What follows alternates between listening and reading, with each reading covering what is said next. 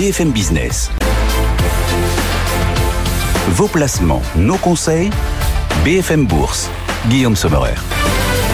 On vous accompagne dans l'ensemble de l'univers des placements au rythme des marchés tout au long de l'après-midi. Bienvenue à tous si vous nous rejoignez en direct. On va avancer, oui, au rythme des marchés. Et ce CAC 40 qui recule un tout petit peu, là, moins 0,3%, 7143 points, après un rapport sur l'emploi américain incroyable des créations de postes quasiment trois fois supérieures une nouvelle fois aux attentes décidément ce marché de l'emploi qui reste chaud bouillant malgré les resserrements monétaires. L'économie américaine a créé plus de 500 000 emplois le mois dernier. C'est donc quasiment trois fois plus qu'attendu, 517 000 emplois créés pour être très précis. Du coup, le taux de chômage recule assez nettement en plus. Il passe de 3,6 à 3,4%. Va-t-on vers un no lending pour le marché de l'emploi américain. On va poser la question à, nos experts. Alors la nouvelle peut-être un peu encourageante, c'est que certes on a une hausse des salaires un tout petit peu supérieure aux attentes, mais pas de vraie grosse accélération. On reste loin du rythme de l'inflation sur les hausses de salaire, plus 4,4% sur euh, un an. Enfin c'est quand même, c'est quand même un petit peu supérieur aux attentes des marchés. On va en parler bien sûr avec nos experts. On voit que les taux obligataires se retendent à nouveau après ce rapport sur l'emploi. Le 10 ans américain remonte un tout petit peu, mais pas de quoi faire flancher les actions. En tout cas en Europe, on voit que les taux obligataires remontent après ce rapport sur l'emploi tonitruant, mais les actions, les indices tiennent. On est en toute petite baisse vraiment symbolique. Le CAC 40 ne perd que 0,2%. À 7148 points, le CAC 40 qui gagne 10% depuis le début de l'année, qui reste en hausse sur la semaine et dividendes réinvestis. Le CAC 40, on vous le rappelle, a touché en cette fin de semaine de nouveaux records historiques. On va aussi continuer d'en parler. Les GAFAM, bien sûr, on va suivre l'ouverture tout à l'heure à Wall Street pour Apple, Amazon, Alphabet à suivre en direct. Ces trois valeurs sont attendues en repli si bien d'ailleurs que les futurs américains reculent. Le S&P 500 futur est en petite baisse en ce moment, en baisse modérée, on va dire, d'un peu plus d'un pour cent. On va revenir en long, en large et en travers sur ces publications, tirer des enseignements de ce que nous ont annoncé les GAFA, mais surtout tenter de dessiner des perspectives avec nos différents experts. Hein. Beaucoup de gérants actions US aujourd'hui sur le plateau de BFM Bourse qui vont nous accompagner. Puis on va anticiper aussi les nombreuses publications à venir la semaine prochaine en Europe, le secteur bancaire notamment. Il faudra le suivre sur le marché parisien. Et puis des idées de diversification si vous voulez investir au-delà des marchés les forêts, tiens, pour euh, enraciner, on va le dire comme ça, votre patrimoine, les forêts, comment y investir, quelles clés, quel ticket d'entrée, vous allez voir que c'est assez démocratique dans le sens où les tickets d'entrée peuvent être assez bas. Si vous voulez investir dans les forêts, on en parlera à partir de 15h50 tout à l'heure euh, en direct. On reviendra bien sûr aussi, comme chaque jour, sur le marché des cryptos avec nos pros des cryptos. Ils seront avec nous aujourd'hui Alexandre Stachenko, Owen Simonin et Xavier Fenot. Voilà le programme, le menu de cet après-midi. On est à vos côtés jusqu'à 18h et tout de suite, Raphaël Couder nous rejoint pour parcourir le reste de l'actualité du jour. On va démarrer par cette alerte, ce signal d'alarme que tirent les petites entreprises. BFM Business, l'info éco. La effectivement, l'inquiétude des petites entreprises concernant l'index senior, l'une des mesures de la réforme des retraites. Hier soir, Elisabeth Borne s'est dite favorable à des sanctions contre les entreprises qui ont de mauvaises pratiques en matière d'emploi des seniors. Une menace qui ne résoudrait pas le problème, estime la CPME. Il est à craindre que le dogmatisme l'emporte désormais sur le pragmatisme, dénonce l'organisation patronale dans un communiqué. L'activité du secteur privé s'est légèrement contractée en janvier et pour le troisième mois consécutif. C'est ce qu'indique euh, ce matin l'indice PMI composite de l'agence Standard Poor's, reflet d'une nouvelle baisse de la demande en janvier. Le rythme de cette contraction n'a toutefois été que marginal, précise l'agence, ce qui réduit le risque d'une entrée en récession de l'économie française. Une nouvelle division beauté chez Kering, le géant mondial du luxe va développer des cosmétiques et des parfums pour ses différentes marques comme Bottega Veneta ou encore Balenciaga. Le groupe considère désormais ce secteur comme stratégique il nomme à la tête de cette nouvelle entité l'italienne Raffaella Corniaggia, une ancienne dirigeante d'Estée Lauder. Sanofi, toujours porté par le Dupixent, son médicament phare contre l'asthme et l'eczéma. Les résultats du groupe pharmaceutique sont donc logiquement en hausse de 8% sur l'ensemble de l'année 2022. En revanche, pour les prochains mois, Sanofi prévoit un ralentissement de sa croissance et un bénéfice par action dans le bas de la fourchette. Et puis Twitter déploie sa version payante aujourd'hui en France. Le réseau social propose désormais à ses utilisateurs un abonnement à 9,60 euros par mois pour bénéficier, pour d'un compte certifié. Les abonnés payants profiteront de davantage de visibilité que les autres sur le réseau social et de deux fois moins de publicité. Cette nouvelle version baptisée Twitter Blue est le grand projet d'Elon Musk pour redresser les comptes en chute libre depuis le rachat du réseau social par le milliardaire. Et puis on apprend il y a quelques minutes la disparition de Paco Rabanne, le couturier espagnol, grand homme d'affaires également, est mort à l'âge de 88 ans. Il avait connu le succès dès les années 60 pour ses collections expérimentales. BFM Bourse, vos placements, nos conseils sur BFM Business. Merci Raphaël. On va bien sûr continuer de parcourir l'ensemble de l'actu tout au long de l'après-midi au rythme des marchés. Aude Kersulek, depuis la Tour Euronext, nous accompagne en direct. Bonjour Aude, on est ravi de vous retrouver. Et ces marchés qui digèrent le rapport, l'incroyable rapport mensuel sur l'emploi aux États-Unis. On le digère plutôt pas mal puisque le CAC 40 n'est qu'en toute petite baisse en ce moment. Oui, c'est ça, cette petite consolidation qu'on voit hein, depuis ce matin sur le marché parisien après ce plus haut annuel atteint hier, après euh, la réunion euh, de la Banque centrale. On digère, on digère. Alors c'est vrai qu'on a quand même une petite réaction à 14h30 à la publication de ces chiffres de l'emploi qui restent quand même très bon, qui montre que le marché de l'emploi américain est très dynamique, hein.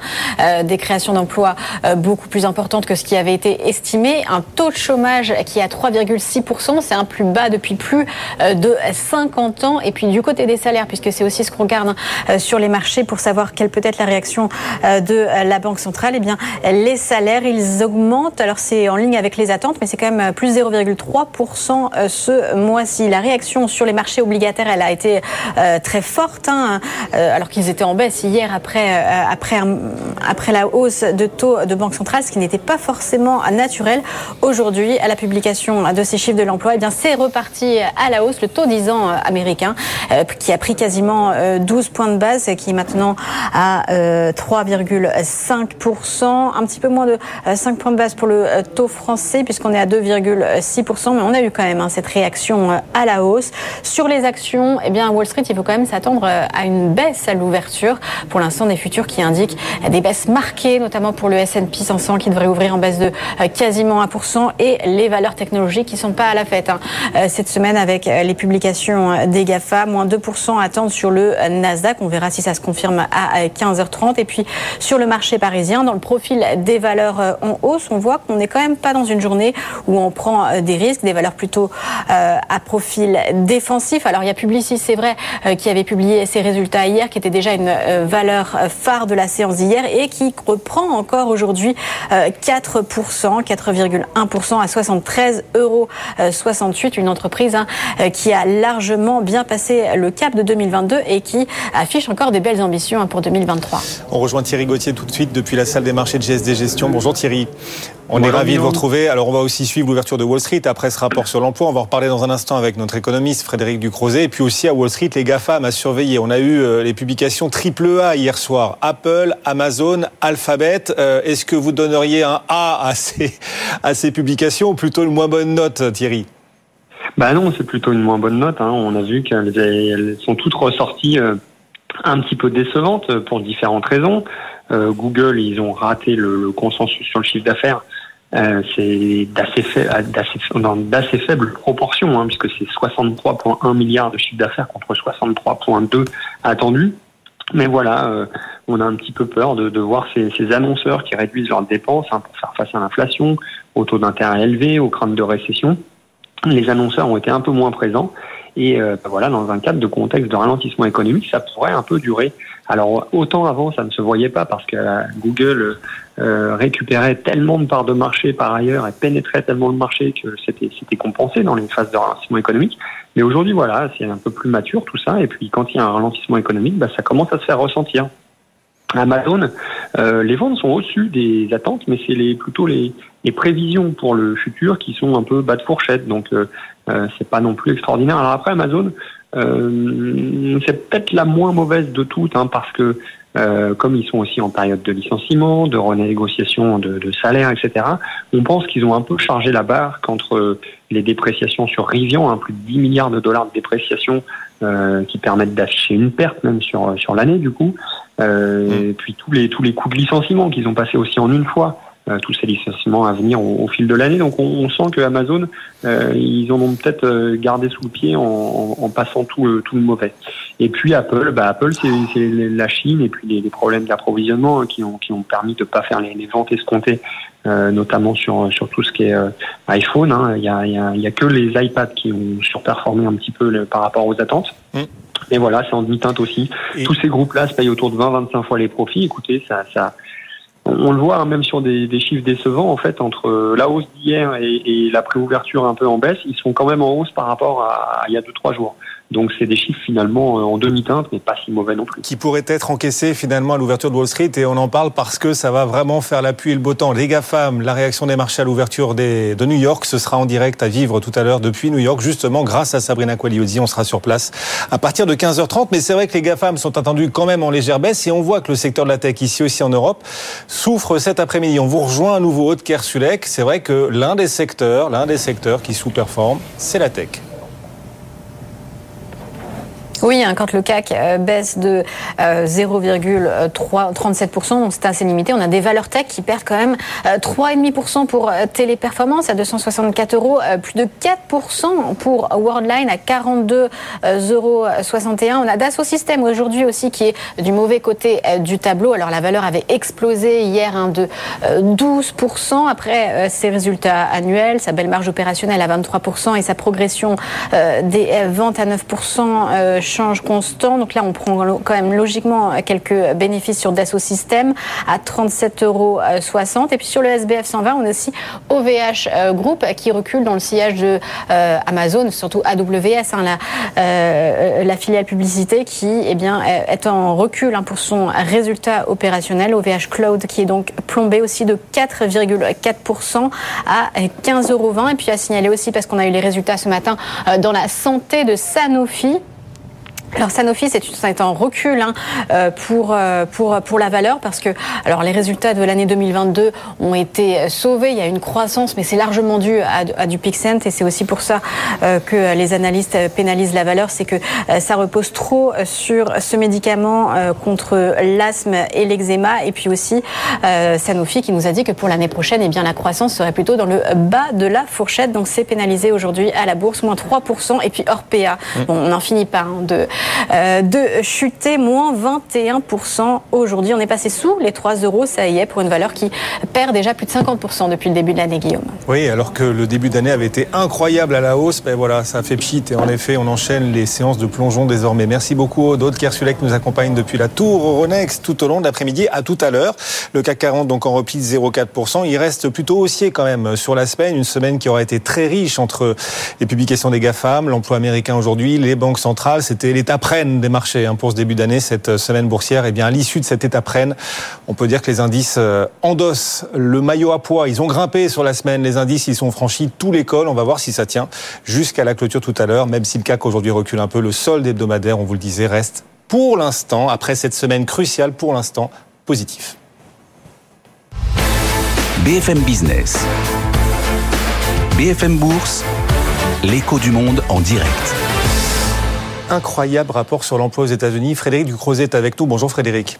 Bonjour. Stratégiste chez Pictet Wealth Management. Euh, on a attendu un peu moins de 200 000 créations de postes, un ralentissement. Au contraire, on a une réaccélération du nombre de créations de postes et surtout, elles sont, les créations de postes, quasiment trois fois supérieures aux attentes, plus de 500 000, 517 000, malgré les resserrements monétaires. Euh, est-ce que le marché de l'emploi est, est en train de devenir hors de contrôle aux États-Unis, Frédéric?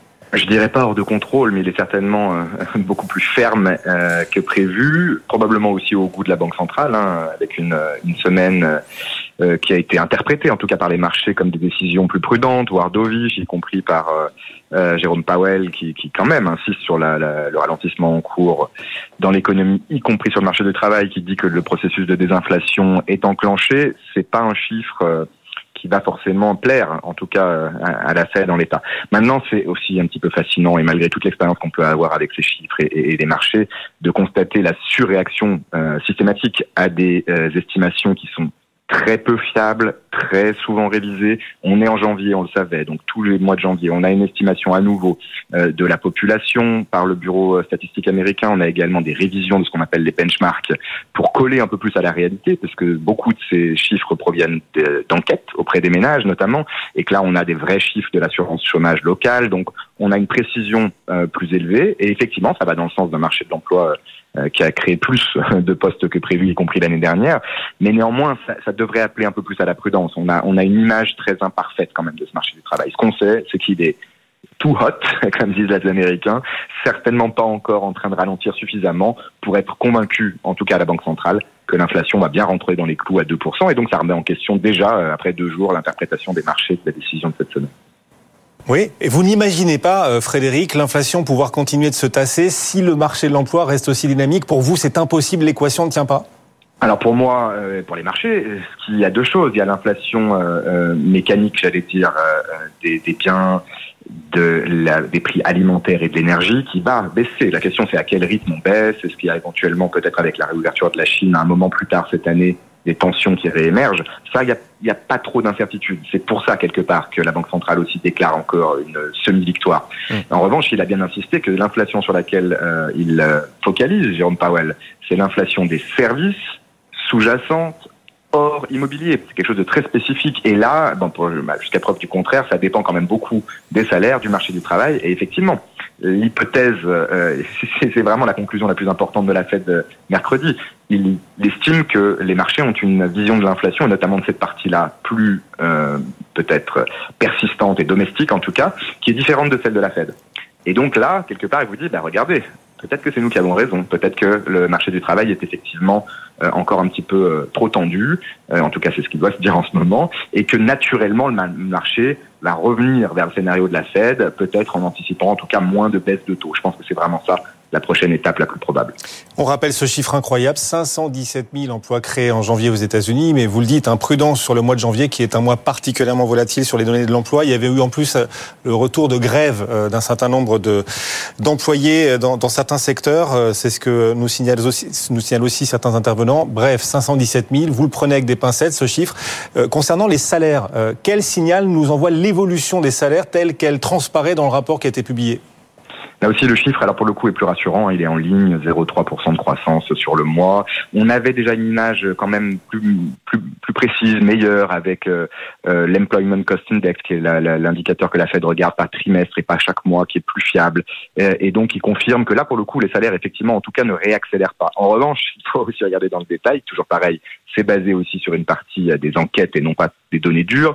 On a des chiffres peut-être un peu plus inquiétants euh, côté y compris euh, de, la fête d'Atlanta, d'autres indicateurs qui sont toujours plus élevés. Et puis on s'aperçoit que les salariés américains ont travaillé plus également, en temps, en heures travaillées. Donc quelque part, tout ça va quand même dans le sens, même si votre salaire moyen horaire euh, est un peu plus stable, et eh bien d'une augmentation des revenus du marché du travail. Et ça, ça va aussi alimenter la consommation, ça va aussi alimenter peut-être à terme les craintes que l'inflation ne ralentisse pas suffisamment vite. Puis, puisqu'on parle de ce marché de l'emploi après cet incroyable rapport, on a vu ce chiffre, c'est Bank of America qui nous le fournit, l'incroyable chute du nombre d'employés nécessaires pour les entreprises du S&P 500 pour générer un million de chiffre d'affaires. En 1990, pour générer un million de chiffre d'affaires, les entreprises du S&P avaient besoin en moyenne de 8 employés. Aujourd'hui, elles ont besoin de 4 fois moins d'employés, à peine 2 employés pour générer donc un million de chiffre d'affaires. C'est Bank of America qui nous le dit. Est-ce qu'on va vers de moins en moins de travail, même si de plus en plus de postes sont créés? C'est probable hein, par euh, aussi euh, la combinaison de, facteurs structurels de tendances lourdes. Alors depuis même l'arrivée de la main d'œuvre chinoise, hein, depuis euh, les, phénomènes de délocalisation, depuis bien sûr l'innovation et l'augmentation de la productivité. C'est une bonne nouvelle aussi ces chiffres-là pour l'économie et pour la croissance si on sait se renouveler et en faire quelque chose pour créer de nouveaux emplois, bien sûr.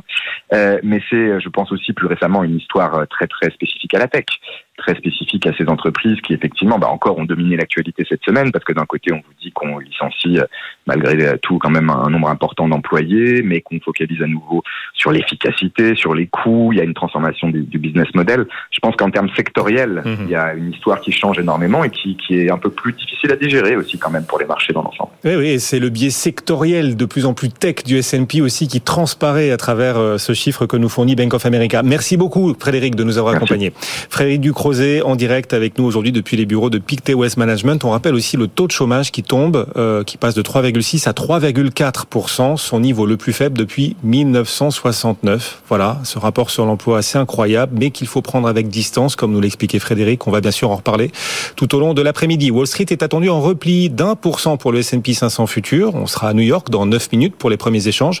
Le CAC 40 lui recule en ce moment de 0,3% Il reste en hausse hein, sur l'ensemble de la semaine. Notre CAC 40, on est actuellement à 7141 points. BFM Business, BFM Bourse. Les réponses aux questions. Vous nous envoyez régulièrement en effet vos questions. On tente euh, d'y répondre euh, ici régulièrement. Igor Demac, tiens, va s'y coller. Il vient de nous rejoindre. Bonjour Igor. Bonjour Guillaume. Igor Demac pour Vital Épargne. Igor, êtes-vous prêt? Je suis prêt. On y va. Gérard nous écrit. Quelles sont, nous demande Gérard, les attentes pour les résultats 2022 des entreprises? Euh, On est bien avancé aux États-Unis, on est encore au tout début en, Europe. Oui, alors il n'y avait pas énormément d'attentes, quelques pourcents d'augmentation pour, euh, pour 2023, et puis euh, je dirais la stabilité ou, une légère baisse pour, pour 2023 en Europe. Mais c'est vraiment clé de savoir si les entreprises vont réviser à la baisse leurs prévisions.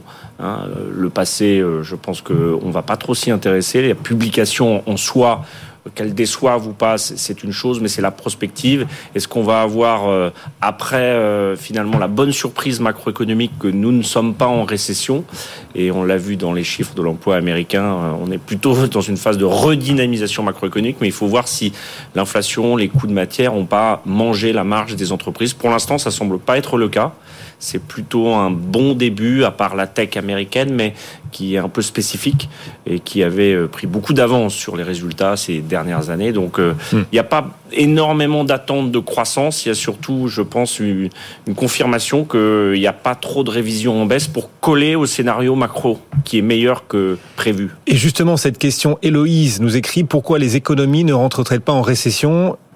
Et effectivement, le rapport sur l'emploi américain, à l'instant, montre qu'il reste une certaine dynamique malgré les resserrements monétaires. Pourquoi toujours pas de récession? Ah bah, Les Américains diraient it's a lot pour les emplois créés, mais euh, évidemment avec les prudences euh, naturelles sur les publications de chiffres, mais on voit partout dans les économies développées. Et d'ailleurs, c'est un, peu un sujet parce qu'on comprend pas bien.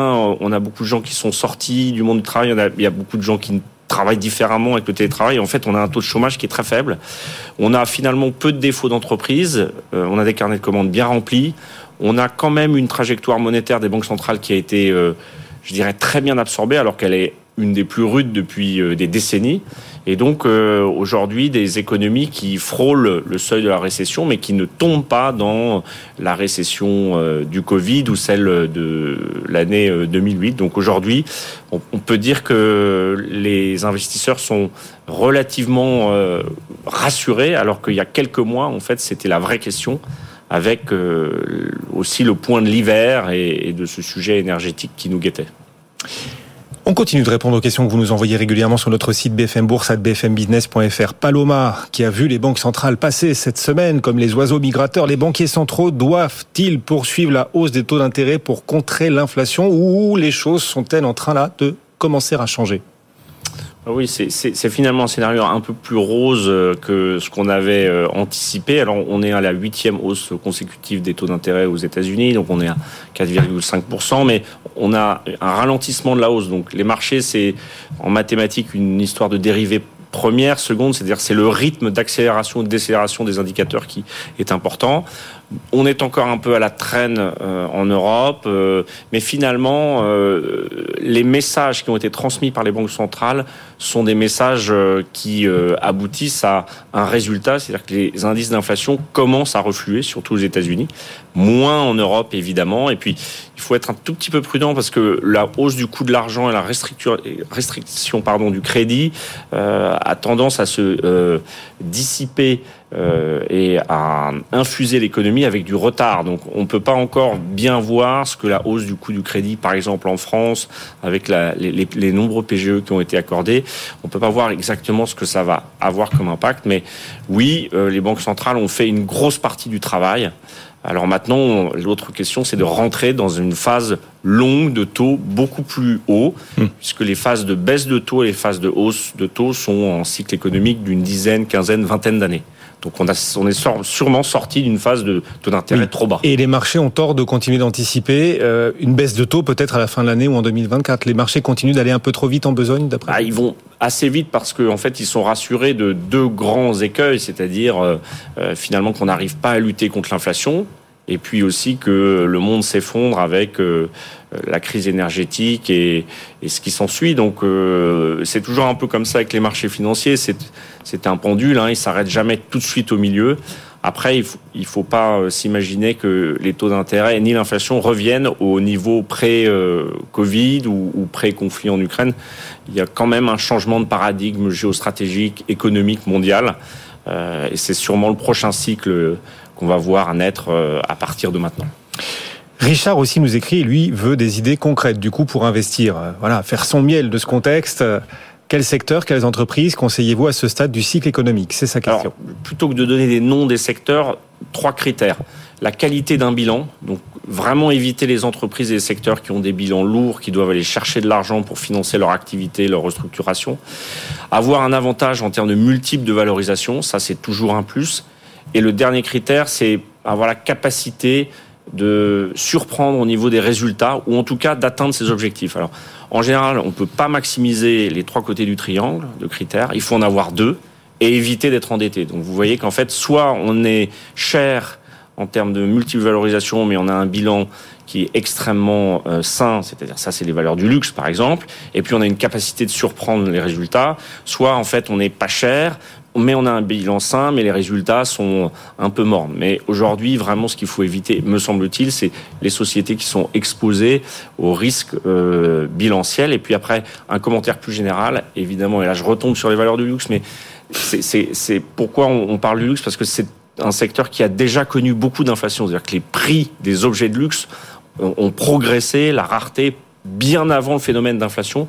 Et on voit bien aujourd'hui que ça n'empêche pas les clients d'en acheter. Après, il y a des secteurs comme la banque qui sont un peu moins sujets à l'inflation. Donc il faut chercher des secteurs qui arrivent très très bien à vivre dans un phénomène inflationniste sans mm. que les clients s'en aillent, soit parce qu'ils ne peuvent pas, soit parce qu'ils ne veulent pas. Merci beaucoup Igor d'être passé nous voir et d'avoir apporté des réponses aux questions. Igor de Mac, Vital Épargne régulièrement à nos côtés. Bon retour. Merci. 15h28, dans deux minutes, on sera sur place à New York pour l'ouverture des marchés américains et la réaction sur les GAFAM aux publications hier soir d'Alphabet, d'Amazon et d'Apple. L'avalanche à suivre, on sera dedans. On va rejoindre Sabrina Quagliozzi, donc juste après la pause. À tout de suite.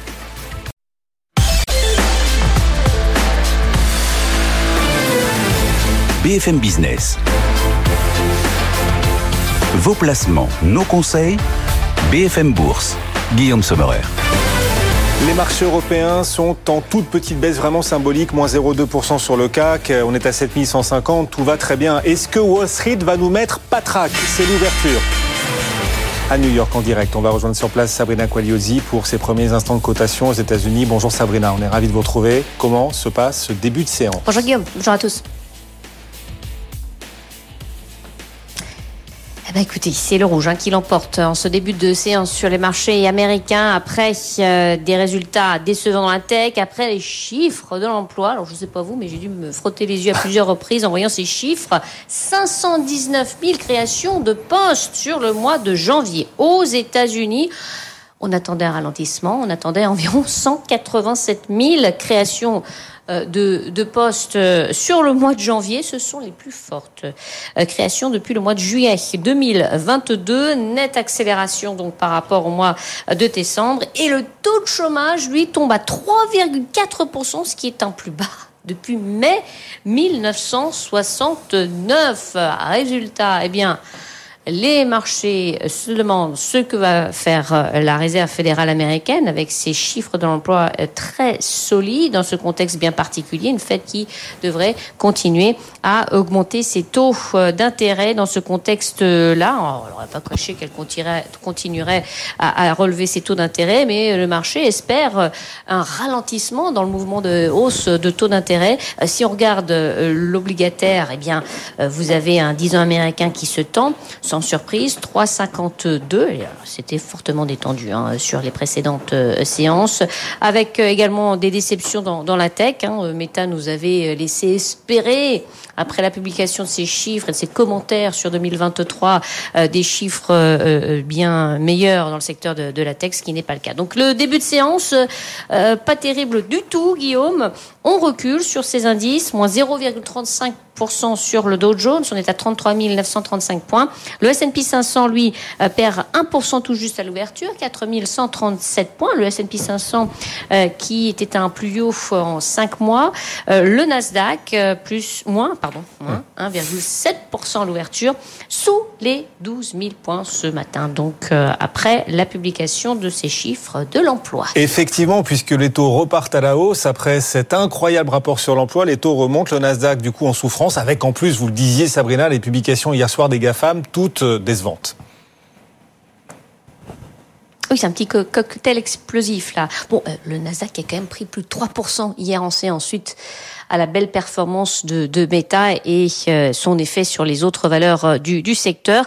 Ça retombe nettement donc ce matin. Le Nasdaq perd 1,7%. Bon, euh, mais oui, on attendait des publications, on espérait des publications plutôt encourageantes de la part des autres grands noms de la tech, Apple, Google ou encore Amazon. Et bon, bah Apple qui nous annonce la plus forte baisse de ses revenus depuis Barack Obama sur le trimestre écoulé. Apple perd 0,8%, 149 dollars 54. Vous avez Google Alphabet qui a été pénalisé par de, son côté la baisse des dépenses publicitaires au sein de, de YouTube. Google Alphabet qui perd plus de 4%. Et puis Amazon.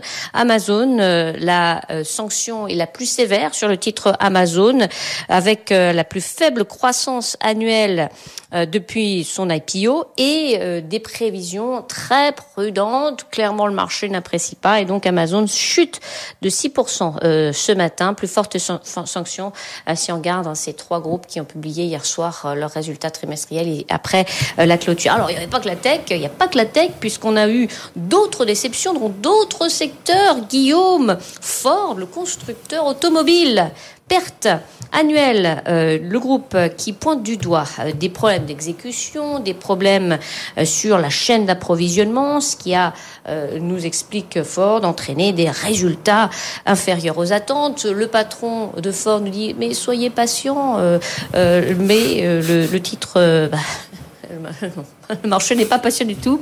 On chute de 10% ce matin à l'ouverture euh, pour le titre fort du constructeur. Donc 12 euh, dollars 83. Et puis Starbucks, Starbucks, qui a publié également ses résultats trimestriels, pénalisé par la Chine. C'est son deuxième marché, rappelons-le. Les transactions y ont reculé de près de 30% sur le trimestre écoulé. Alors, euh, malgré tout, Starbucks a maintenu ses prévisions pour l'ensemble de son exercice, s'attend à une reprise en Chine sur la deuxième partie de l'exercice. Bon, bah, ça n'est pas suffisant pour euh, faire grimper le, titre, le titre Starbucks qui perd 5% ce matin dans les toutes premières minutes d'échange dans une tendance donc négative. On termine cette semaine sur une baisse sur les marchés américains, oh, même si c'est pas non plus catastrophique. Hein. On perd 0,4% sur l'indice Dow Jones, 33 922 points. Le S&P 500 tout juste 1%, 4 138 points. Et le Nasdaq qui encore une fois prenait 30%, euh, 30%, 3% ah, hier.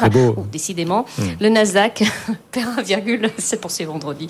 1,7%, c'est les chiffres de l'emploi, mais voilà, euh, chiffres de l'emploi très solide, un marché qui recule donc ce matin. On se retrouve tout à l'heure, euh, Guillaume, pour faire un point sur cette science. Et je me frotte aussi les yeux, Sabrina. Figurez-vous que les marchés européens sont en train de repasser dans le vert.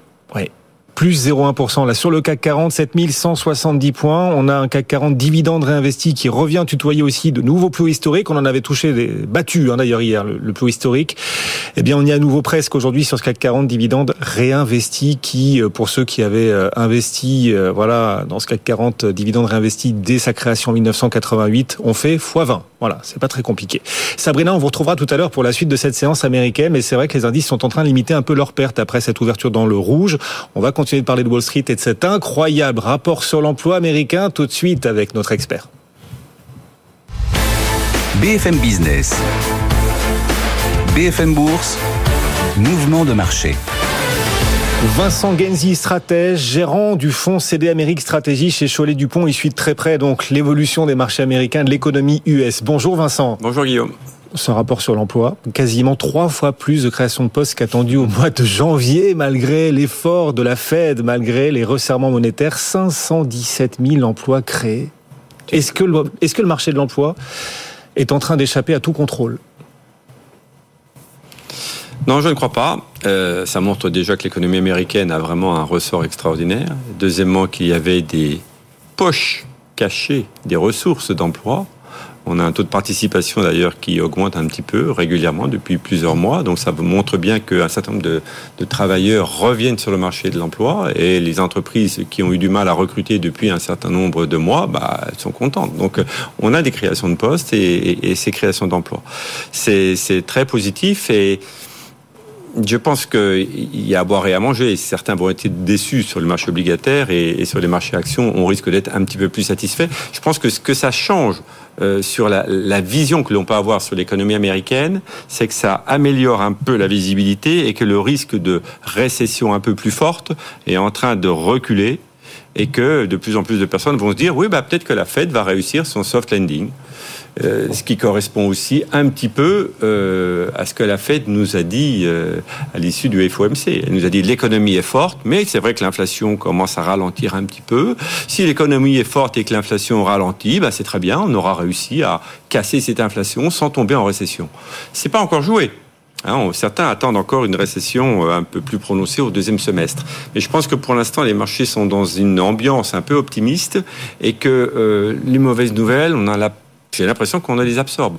Donc là, on vient d'avoir quand même un rebond du marché assez prononcé, y compris aux États-Unis. Donc c'est assez logique que quand on ait des nouvelles comme ça très très inattendues, il y a un peu de réaction et qu'il y a un peu de prise de profit. Mais je ne suis pas certain que mm. Que ça fasse déjà un retournement de marché. Je pense qu'il y aura des prises de profit sur le marché dans, les semaines ou dans les mois qui viennent, mais c'est très difficile de voir jusqu'où le marché peut aller. Mais est-ce qu'on a tendance à penser, en voyant cette explosion à la hausse du nombre de créations de postes, alors c'est le chiffre du mois de janvier qui, traditionnellement, le rapport mensuel sur l'emploi de janvier est un peu plus volatile que les autres, donc il faut mmh. le prendre avec prudence. On révisé encore pendant deux mois. Exactement. Exactement, ça peut encore changer effectivement. Mais est-ce qu'on se dit que bah, 517 000 quand même, alors qu'on est en phase de ralentissement assez net, est-ce que euh, ce sont des gens qui cumulent deux jobs, trois jobs? Est-ce que c'est cela que ce chiffre aussi reflète, d'après vous? Non, j'ai pas vu les détails, mais je crois surtout que euh, ce qu'on a dit depuis six mois, c'est euh, on a du mal à trouver des, des à pourvoir les, les, les offres d'emploi aux États-Unis comme partout ailleurs. Euh, donc il y avait des il y avait pas il y avait des créations de postes, mais pas des créations d'emplois.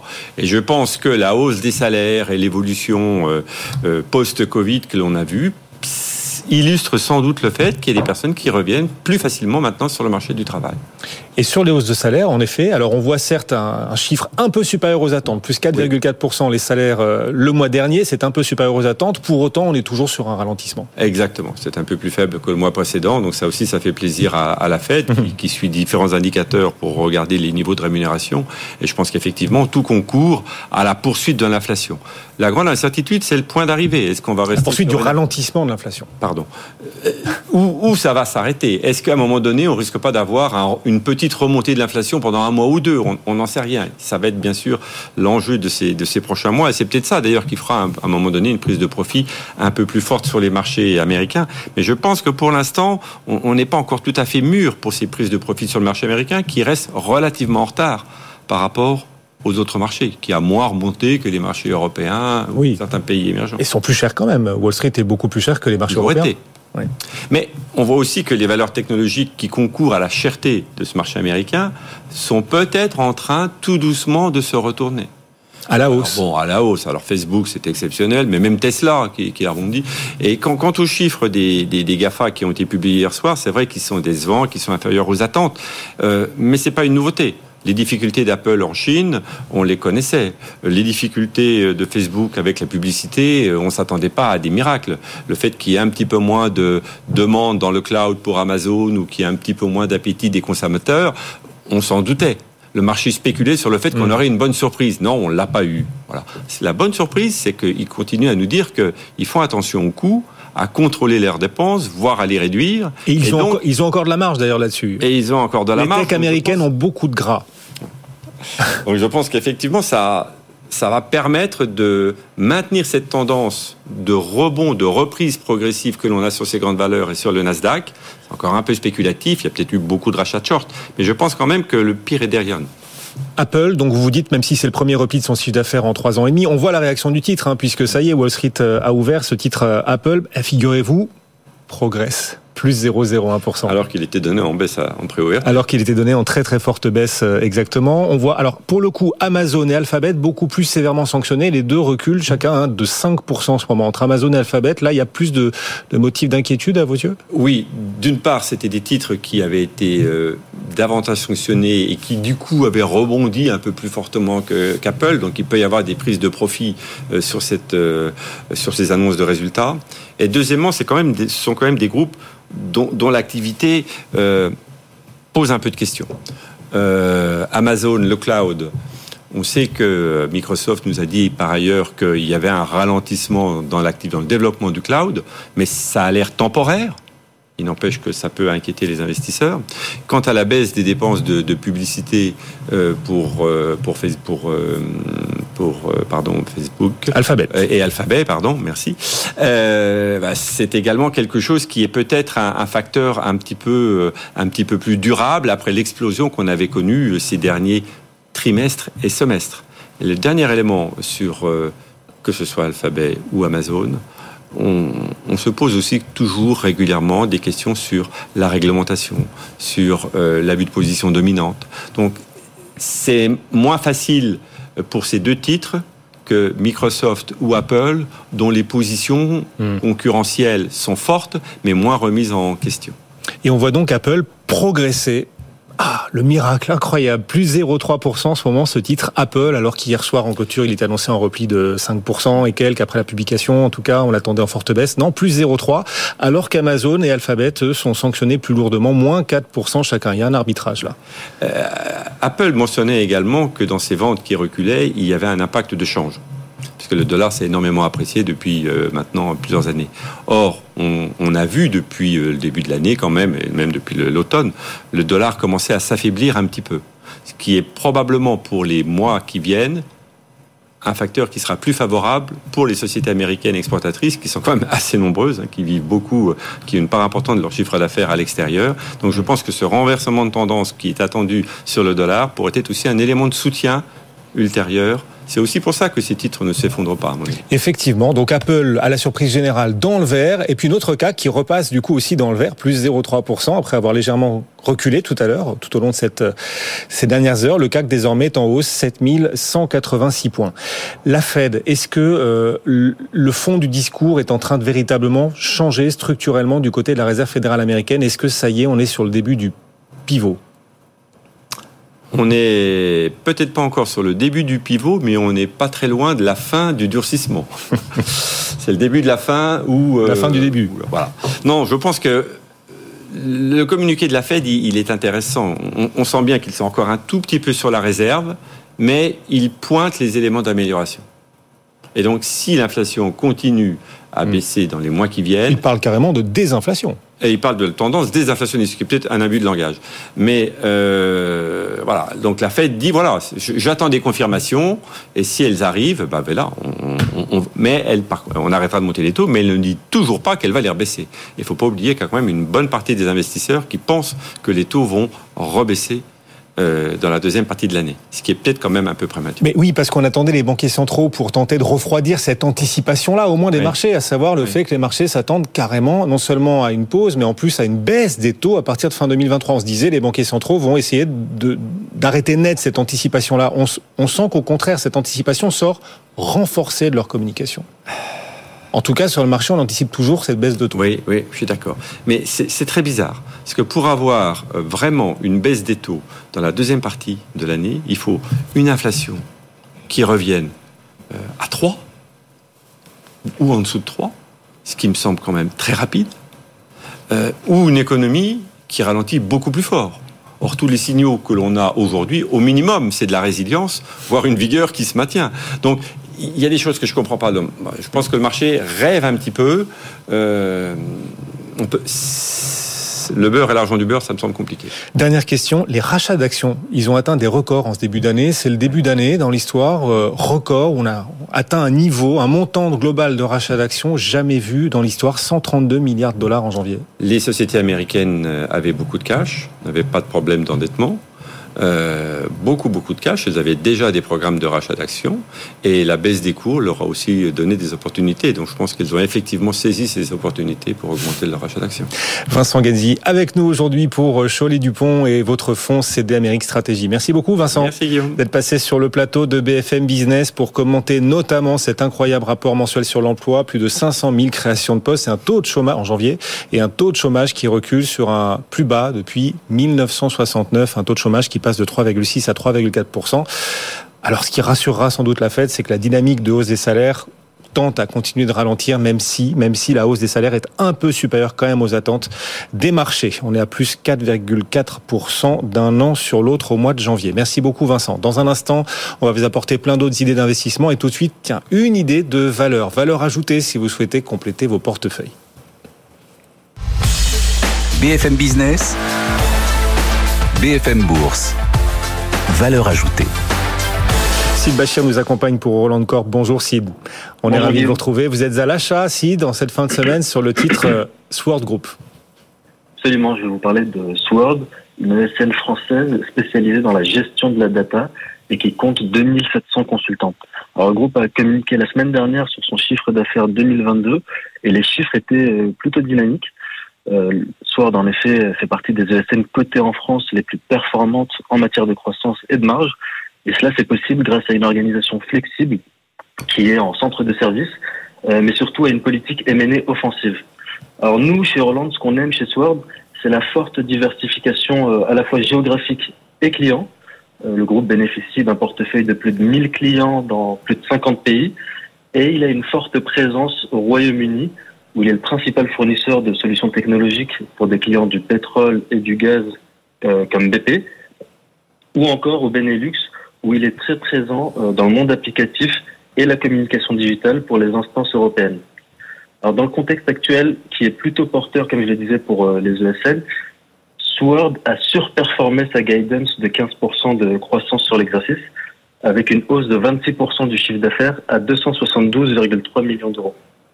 Sur les deux prochains exercices, le management a communiqué sur une ambition de croissance annuelle moyenne d'au moins de 15% et une marge euh, de BE supérieure à 12%. Donc c'est plutôt des chiffres dynamiques pour euh, pour pour soi. Est-ce que vous pensez que ce sont des objectifs euh, en l'occurrence crédibles, Sid? Alors nous on pense que c'est une ambition soutenue, mais on trouve que c'est également crédible compte tenu des investissements, mais surtout du backlog de la société. Ils ont en effet 500 millions d'euros euh, des carnets de commandes pour les deux prochaines euh, sur les deux prochains exercices et ça représente euh, un peu plus de deux ans de, de chiffre d'affaires. On voit également que la dynamique de recrutement a été bonne. ils ont recruté plus de 700 personnes sur l'exercice 2022 et ça permet d'ores et déjà d'avoir de une croissance sur 2023. on voit également que le marché du recrutement commence à se détendre pour les ESN. il y a plusieurs plans de licenciement dans l'écosystème tech. Euh, donc voilà, nous on pense que, que Sword est une bonne idée d'investissement. Les fondamentaux sont solides. La trésorerie nette est de plus de 50 millions d'euros. Euh, ils ont donc les moyens de continuer à financer leur développement et à verser des dividendes. Quel est votre objectif de cours sur ce titre Sword Group, cette ESN française cotée à la Bourse de Paris? Alors nous, on a un objectif de cours de 53 euros. Euh, et donc forcément une recommandation à l'achat sur sur Sword. Objectif 53, alors que le titre cote actuellement 45,30 euros, plus 0,2% ce titre Sword Group. Merci beaucoup de nous avoir accompagnés. Aujourd'hui, Sid Bachir et ses équipes chez Euroland Corp. Le CAC 40 est toujours en hausse. On s'est retourné à la hausse après l'ouverture de Wall Street. On gagne en ce moment 0,2%. Et sur le CAC 40 dividendes réinvestis, on est sur de, des plus hauts historiques, toujours, hein, pour euh, ce CAC 40 dividendes réinvestis, qui, si vous y aviez investi euh, en 88 à sa création, eh bien, vous aurait permis de multiplier vos gains par 20 depuis 1988. Ça fait un rendement brut annuel de 9% par an sur les 35 dernières années dividendes réinvestis pas mal quand même. Et donc ce nouveau record absolu est le CAC 40 sans les dividendes qui s'approche aussi de son record. Hein. On n'en est plus très très loin non plus. On est actuellement à 7181 points. Publicis, la publication d'hier reste saluée. Encore une belle hausse aujourd'hui, plus 4,4%. Et puis à la baisse, les valeurs de la tech et les valeurs de croissance au sens large avec la remontée des taux obligataires aujourd'hui. Worldline Téléperformance signe les deux plus forts replis à la, à la bourse de Paris. Worldline notamment perd un peu plus de 3,6%. BFM Bourse, vos placements, nos conseils sur BFM Business. Des idées pour diversifier vos placements avant le week-end. Vous aider à les diversifier, pourquoi pas à les enraciner. On va parler des forêts. L'investissement dans les forêts avec Benoît Loiseau. Il vient de nous rejoindre, gérant de Forêt et Patrimoine. Bonjour Benoît. Guillaume. Ravi de vous retrouver en direct. Pourquoi la forêt constitue-t-elle à vos yeux un placement intéressant, prometteur à titre individuel pour les épargnants? Bah, la, la, forêt, comme chacun sait, c'est un actif de diversification. Donc ça permet euh, aux gens qui ont déjà une résidence principale, des placements en actions, en obligations, et euh, éventuellement de résidence secondaire, de diversifier un peu plus dans un actif euh, réel et concret qui base sa rentabilité sur l'accroissement biologique des forêts. Donc c'est ce qui fait l'intérêt de, de, de, de, de mmh. placements forestiers.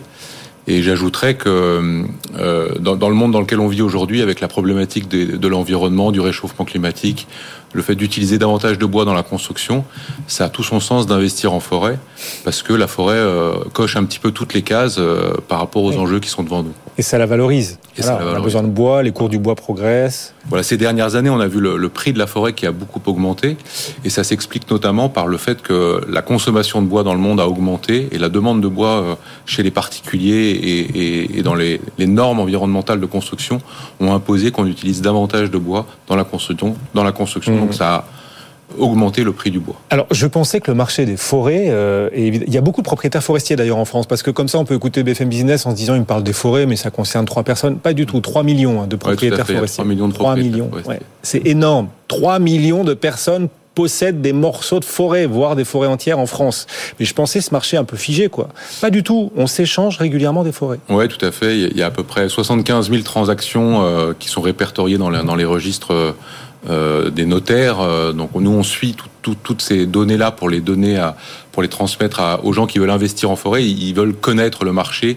Euh, donc on segmente souvent le marché en termes de surface. Ce qui est intéressant pour nos clients, nous, on s'adresse plutôt à des gens qui veulent investir dans des forêts de taille de 50 hectares et plus, qu'on appelle des forêts des forêts d'investissement. Donc ça, c'est un marché qui est beaucoup plus étroit. Une grosse partie des, forêts concerne des transactions forestières concernent les petites forêts. Pour vous donner une idée, le marché des forêts de plus de 100 hectares, ça représente 18 000 hectares et euh, une centaine de transactions. Il faut retenir peut-être une transaction mmh. par an, euh, par euh, département et par an euh, pour des forêts de 100 hectares et plus. Et par exemple, rien qu'en 2022, rien que l'année dernière, euh, la surface forestière qui a changé de main, qui a été échangée, cette surface est équivalente à 10 fois celle de Paris. C'est ce ouais. qui ressort de ce que vous venez de publier avec le comité des forêts. Une ouais, note sur le marché qui montre l'ampleur des échanges. C'est un marché liquide, la forêt. Oui, oui, c'est un marché liquide. Effectivement, à la fois, c'est un marché qui est très concentré, très très étroit, mais mais en même temps c'est un marché liquide dans le sens où il y a quand même une grosse activité. Le, le, en fait, c'est lié aux générations, donc souvent ce sont les, les, les indivisions, les successions qui vendent, et, euh, et, des gens qui ont vendu leurs entreprises ou qui veulent diversifier leur patrimoine, comme je l'expliquais, euh, qui investissent. Mmh. Donc il y a vraiment une rotation, et le patrimoine comme ça qui est... Et ce qui est intéressant pour euh, les propriétaires forestiers actuels ou les propriétaires forestiers futurs, c'est que historiquement, on a toujours eu ce fonds de patrimoine forestier dans les grands patrimoines français toutes les, grands, les grandes familles ou les grands propriétaires ont toujours eu une partie de diversification en foncier. Donc ça peut être de l'agricole mmh. ou des forêts. Nous, on, et on rappelle ce chiffre, donc l'équivalent 10 fois la surface de Paris a changé de main, euh, 10 fois la surface en forêt de Paris a changé de main l'an dernier, rien qu'en 2022. On voit d'ailleurs, alors vous le disiez, euh, les grands portefeuilles, les grandes familles aiment bien mmh. posséder des forêts.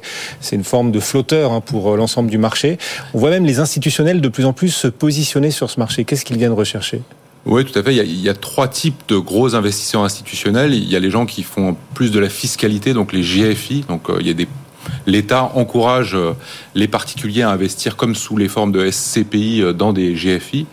Il y a des investisseurs qui sont plus euh, des, des, des, des, vrais institutionnels, dont des compagnies d'assurance, des, banques qui veulent diversifier leurs actifs. Donc ils allouent une partie euh, de leurs fonds euh, dans des actifs diversifiés concrets, donc l'immobilier ou une partie en forêt.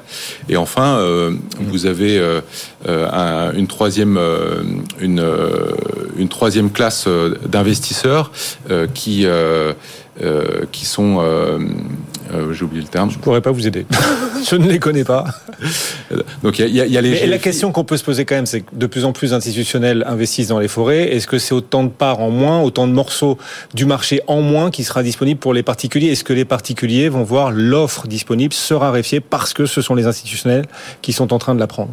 Bien sûr. Euh, concrètement, aujourd'hui, on voit que les, comme les investisseurs institutionnels, voilà ce que, ce que je veux dire, les, les derniers investisseurs, c'est les gens qui veulent répondre aux normes RSE. Donc ça, ça c'est la, la, troisième catégorie ah, oui. d'investisseurs institutionnels, qui sont aussi bien des entreprises, qui aujourd'hui le marché leur demande d'agir pour l'environnement et d'investir en forêt. Ça leur permet de répondre à ces critères RSE. Donc effectivement, tous ces gens-là, ils, ils agissent un petit peu sous, sous contrainte, et donc ils doivent acheter et donc c'est sûr que les particuliers aujourd'hui, ils, ils, font un petit peu la course derrière ces institutionnels qui ont des moyens colossaux, des liquidités, et euh, avec la financiarisation de l'économie, euh, ils sont capables d'acheter plus cher aujourd'hui que, que, les investisseurs forestiers privés. C'est aussi la financiarisation des forêts, c'est à ça qu'on assiste un petit peu? Alors ce qui est très paradoxal, c'est qu'en 2005, quand j'ai commencé mon activité, on avait les institutionnels qui vendaient les forêts et, et 20, 20, ans après, on voit les institutionnels qui rachètent les forêts. C'est comme la marée. Si, je ne sais pas si c'est la financiarisation. En tout cas, c'est des effets euh, des grands cycles de l'économie ouais. et de l'investissement.